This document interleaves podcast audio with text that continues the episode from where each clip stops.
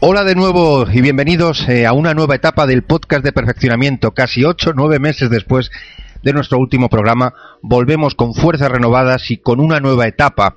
Si el podcast de perfeccionamiento, que acumuló más de 11.000 oyentes en el último año, se basaba en difundir comportamientos orientados a la excelencia, en hablar sobre el capital humano para saber cómo poder desarrollarlo, hablamos de gestión del tiempo, de estrategias directivas, de gestión del talento, hablamos de todas aquellas cosas que tenían que ver con el día a día dentro de los recursos humanos.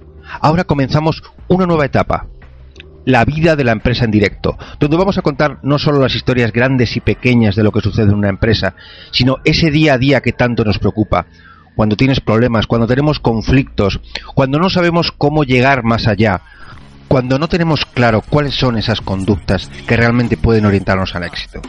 Amigos, esto es la vida de la empresa en directo. Antes de empezar, quiero comentaros que todas y cada una de esas historias, todas y cada una de esas situaciones eh, que os pasan en el trabajo o incluso en una entrevista de trabajo antes de entrar a una empresa, eh, van a poder ser compartidas a través de la página web que ya tenéis a vuestra disposición. A partir de ahí podréis escribir y contar vuestra experiencia siempre con la seguridad de que todos los datos que deis serán confidenciales. Aquí no vamos a tratar de poner el dedo en la llaga en empresas ni en trabajadores, no. No se trata de hacer una lista negra porque eso no sería constructivo. No se trata de poner en la diana empresas, personajes o personas, no. Se trata de crear un punto de encuentro para desarrollar comportamientos que nos ayuden a tener éxito en aquellas situaciones donde lo estamos pasando mal, donde tenemos verdaderas dificultades y donde el día a día, cuando estamos 8, 9, 10 horas, las que sean en un trabajo, se convierten en una especie de larga letanía triste, de penitencia, de sacrificio, en el que nos vemos encadenados sin saber muy bien a dónde dirigirnos y sin saber muy bien cómo hemos llegado y cómo seguimos estando allí, aparte de la necesidad que podamos tener de mantener unos recursos económicos. De eso se trata. Por eso hoy vamos a hablar de algo muy concreto. De algo que a todo el mundo le resultará muy familiar, seguro. Y quien no lo diga, o quien diga que no es así, está mintiendo. Y es que eso es de lo que estamos hablando ahora. De la mentira, o de la verdad sobre las mentiras en el lugar de trabajo. Había un libro que salió en 2013 eh, The Suitable Lies in the Workplace de Carol Kinsey Goman, que es simplemente la base de acuerdo de cómo esta consultora eh, experta en lenguaje corporal eh, nos hablaba de la mentira. La mentira socava nuestra autoridad. Las mentiras en el lugar de trabajo son especialmente venenosas. Porque la mentira rompe la confianza y la veracidad.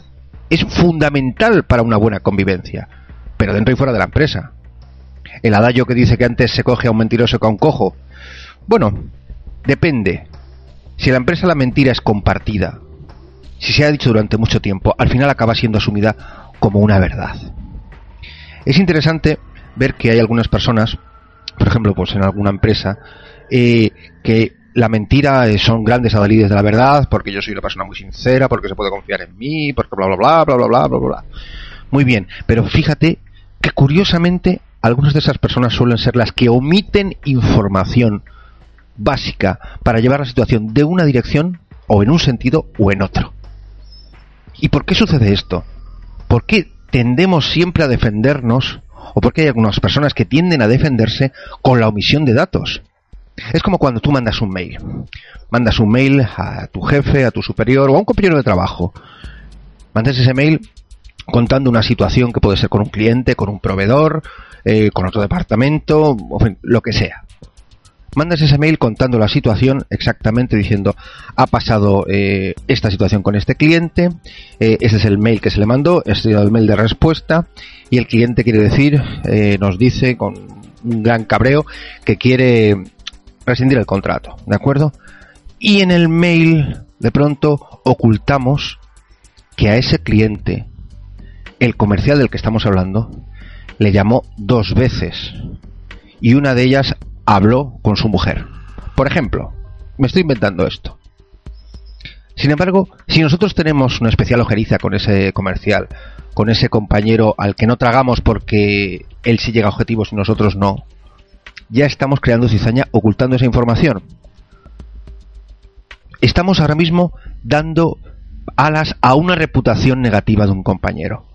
Aunque sabemos que hizo ese par de llamadas, pero como nuestro deber es eh, informar, hay que tener mucho cuidado con los informadores, ¿de acuerdo?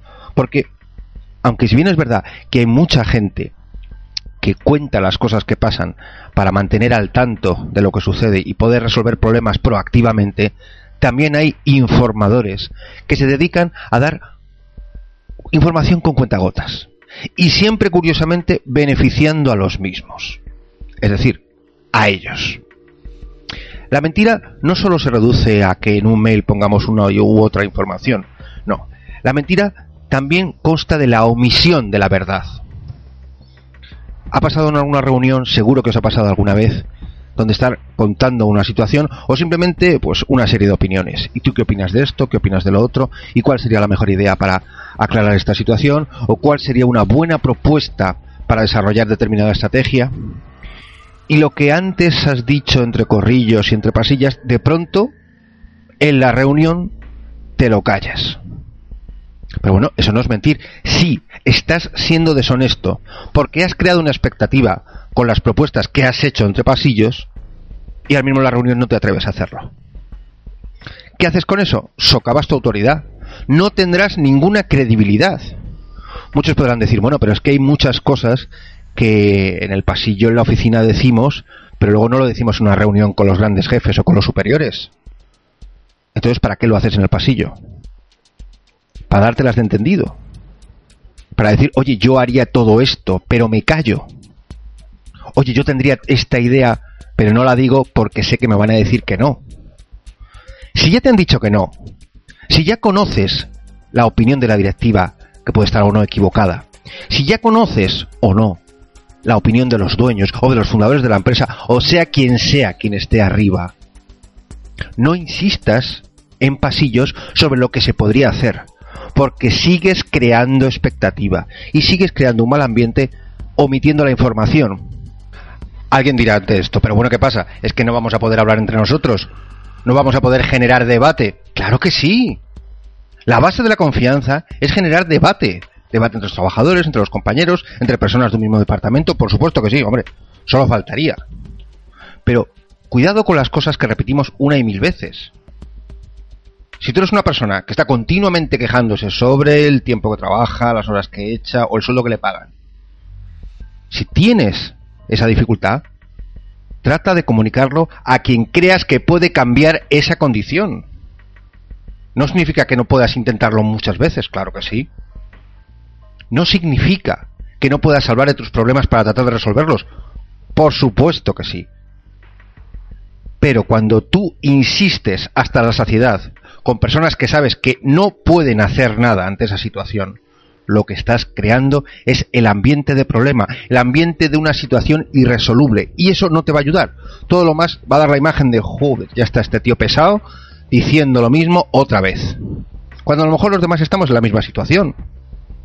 Seamos proactivos. Atrevámonos a decir las cosas con toda la educación del mundo, con todo el cariño si quieres. Pero cuando uno hay un problema, cuando uno tiene una cuestión, la mentira es llegar a omitir esa cuestión o hacerla esperar y esperar. Por supuesto que decir la verdad también significa hacerlo en el momento oportuno. No podemos insistir en el mismo sitio cuando nos han dicho diez veces que no. A lo mejor no estamos en el sitio adecuado. O a lo mejor nuestra estrategia no es la buena. Repensémosla. Demos una vuelta a nuestra estrategia. Pero la mentira también significa estoy continuamente quejándome cuando no estoy haciendo nada para resolver esta situación. Ya está siendo deshonesto. Y con eso, de nuevo, estamos creando dentro de la cultura corporativa una especie de run run que se va a repetir y que es irresoluble. Si el dueño de la empresa, un dueño, un director de recursos humanos, un director contable, un jefe de almacén, lo que sea, se empeña en que todos los trabajadores deben llevar sombreros de copa, tú puedes decir, esto es absurdo, no tiene sentido, es una gilipollez, con perdón. Muy bien. Plantéadelo directamente a tu superior. Considero que esto es absurdo porque con el sombrero de copa me suda la cabeza. Porque con el sombrero de copa no puedo acceder bien al ascensor. Con el sombrero de copa la gente se ríe de mí. Pon razones y pon alternativas. Pues no quiero llevar un sombrero de copa o prefiero llevar una boina o una gorra. Este ejemplo parece una parida, pero si os imagináis la cantidad de situaciones que suceden miles de veces en una empresa del mismo calibre, seguramente no os parecerá un ejemplo tan chorra como el que estoy poniendo ahora mismo. Lo planteas y te dicen que no. Prueba otra estrategia. Pero no sigas insistiendo en lo mismo. Porque al final la mentira será, estoy quejándome todo el rato y nadie me escucha. No. Te han escuchado y te han dicho que no. Cambia la estrategia. Vete hacia otro lado. Propone una nueva solución. Por si no os habéis dado cuenta aún, la mentira también tiene mucho que ver con la cultura organizacional. O sea, una cultura corporativa que incluya la honestidad entre sus valores éticos, esto quiere decir no solo ponerla sobre un papel, sino que se vea, se vea día a día, obviamente es deseable, pero requiere tiempo, además de una clara convicción. Entre tanto, algo más podemos hacer para controlar los efectos de la mentira en un, en un contexto laboral. Por ejemplo, analizar sus objetivos y su presencia. ¿Vale? A veces es verdad, y esto es innegable, que en muchas ocasiones la mentira eh, parece que es la única respuesta que puede darse ante unas exigencias absurdas, como unas demandas de productividad sobredimensionadas, o amenazas sobre el empleo, o políticas de recursos humanos incongruentes. Es verdad que esto puede llevar a que los trabajadores tengan una tendencia a utilizar la mentira para adaptarse a la situación. Por supuesto que sí.